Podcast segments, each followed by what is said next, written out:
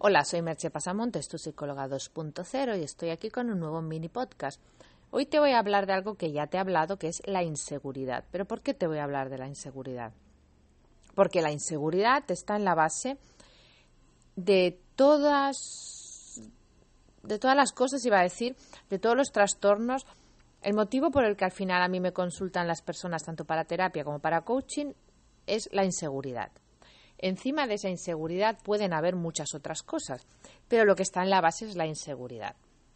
La inseguridad puede desembocar en ansiedad, puede desembocar en dudas, puede llevarte a, ser indeciso, a no atreverte a hacer cosas, a tener la autoestima baja, a sentirte mal contigo mismo, a un montón de problemas pero la base es la inseguridad.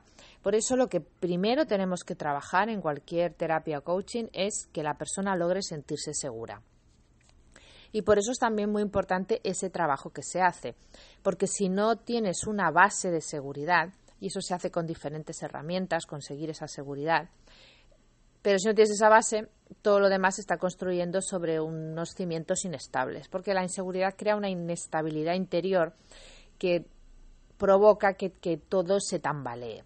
Cuando tú tienes una seguridad, una confianza en ti mismo, todas las demás cosas que vas sumando, eh, iba a decir suman, pero queda un poco, un poco repetitivo, pero todas las demás cosas se, eh, se sustentan sobre una base fuerte.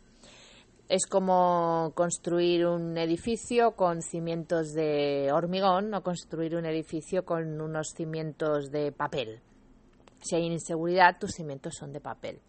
Y todo lo que estás construyendo puede caerse en cualquier momento.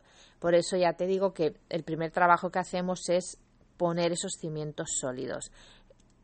No solo eh, con la inseguridad, sino seguridad, confianza y buena autoestima. Con esos tres pilares te comes el mundo. Así que te dejo con estas ideas. Déjame algún comentario y nos escuchamos en el próximo mini podcast. Bye.